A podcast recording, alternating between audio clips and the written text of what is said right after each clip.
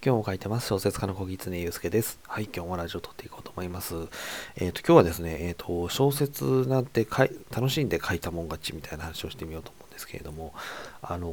小説をですね、えっ、ー、と、楽しみな、楽しいなと思いながら書くことってごく稀にあるんですけど、あの、そうなった時の作品ってやっぱりいい作品になるんですよね。あの、自分が楽しみながら、自分も乗ってるなって思ってる部分って結構楽しかったりして、長編とかでも、あの、今面白いと思って書いてるなっていう時と、今ちょっとこう、物語のつなぎ目みたいな感じで書いてるなっていう時と、なんか全然違う作品になってるような感じの時もあるので、やっぱりこの、自分自身が楽しんで描けてるかどうかって、あの、すごい、あの大事だなって思ってるので、まあ、長編のプロット組む時とかは自分が面白いと思えるかどうかっていうのを結構最優先に今考えてたりとかするんですけれども、まあ、そんなようなお話なんですが、小説で前あのお話したんですけど、とにかく書くの大変なんですよ。あの、物語をですね、頭で考えるっていう時は楽しいんですけど、それを出力する時にその文章に直すっていうのが本当に大変で、あの勝手にあの頭の中取り出して、ね、加工してくんないかなとか思うぐらい結構かったるいんですけれども、まあ、そういうふうにあの書くのって大変なので、まあ、とにかく書くのが楽しいぞみたいな人がいたら、私ですね、それはすごい才能だと思います。あの小説家ってその才能があんまりいらないんじゃないかなみたいな話を前したんですけど、あの小説を楽しんで書けるっていう人がいれば、それ多分凄まじい才能だと思います。あんまりこう、私の知り、知ってる限りではいないので、あの、すごい、すごいなって思うんですけれども、あの、最初の1、2作とかを楽しく書けるっていうのは、それはあの、私もそうだったのでそうなんですけれども、あの、ずっと楽しく書けるっていう、えっ、ー、と、あの、いわゆるバック版のですね、新妻エイジみたいな、その、ずっと絵描いてるみたいな人がいたんですけど、キャラクターがいたんですけど、なんかそんな感じで描けてる人いたらですね、すごいですよ、多分それって。うーん、どうしてそういう風にして描けるんですかって言っても多分本人はいや、わかんないっていう感じなんですけど。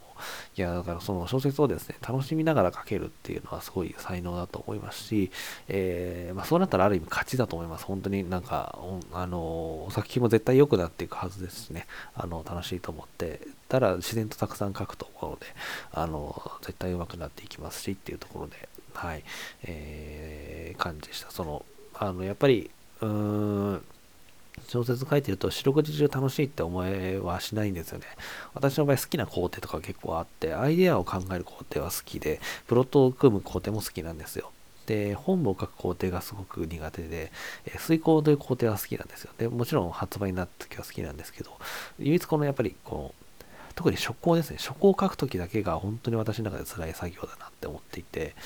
あの、書を書くときってもういろんな現実とかを目の当たりするんですよ。自分がその、あの、考えてきたアイデアがですね、実は破綻してたとか、えー、プロットが実はつまんないプロットだったとかっていうのに結構目の当たりにしたりするので、で、それプラスこう自分の頭の中でぼんやりこういい感じにごまかせていたですね、え部分もですね、その文章にしてみると、その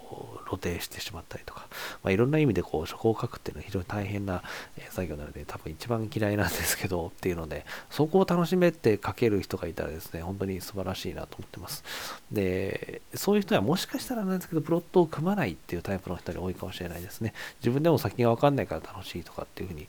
おっしゃる方もいるので、まあ、そういう側面もあったりするのかなともちょっと、思ってます。はい、ただ私はそのプロット組まれた絶対にストーリーが破綻する自信があるのでちょっとできないんですけれども、まあ、そういうタイプもいるんだななんてこと思ってるので、まあ、小説をとにかく楽しんで書けるというのはもうそれだけで勝ったようなもんだよなみたいな話をしていました。はい。あの、うん、そうなんですよね。まあそういう人がいたらちょっと本当にお会いしてみてみたいなって、その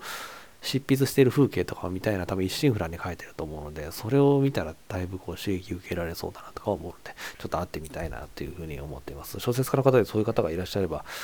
はい、ちょっと知りたいですね。その作品も読んでみたいですし、はい、なのでもう四六時中小説を書いてる、それが楽しみで、寝食忘れちゃうぜみたいな人がいれば、えー、ぜひお会いしたいなというふうに思っております。はい。ということで、えー、いつもこんなような小説に関するお話とかをしています。えー、概要欄の方にですね、質問箱の URL を載せておりますので、何か聞きたいこととかメッセージとかありましたら、ぜひお寄せいただければと思います。はい。ということで、今日も最後までお聴きいただきましてありがとうございます。小説家の小狐祐介でした。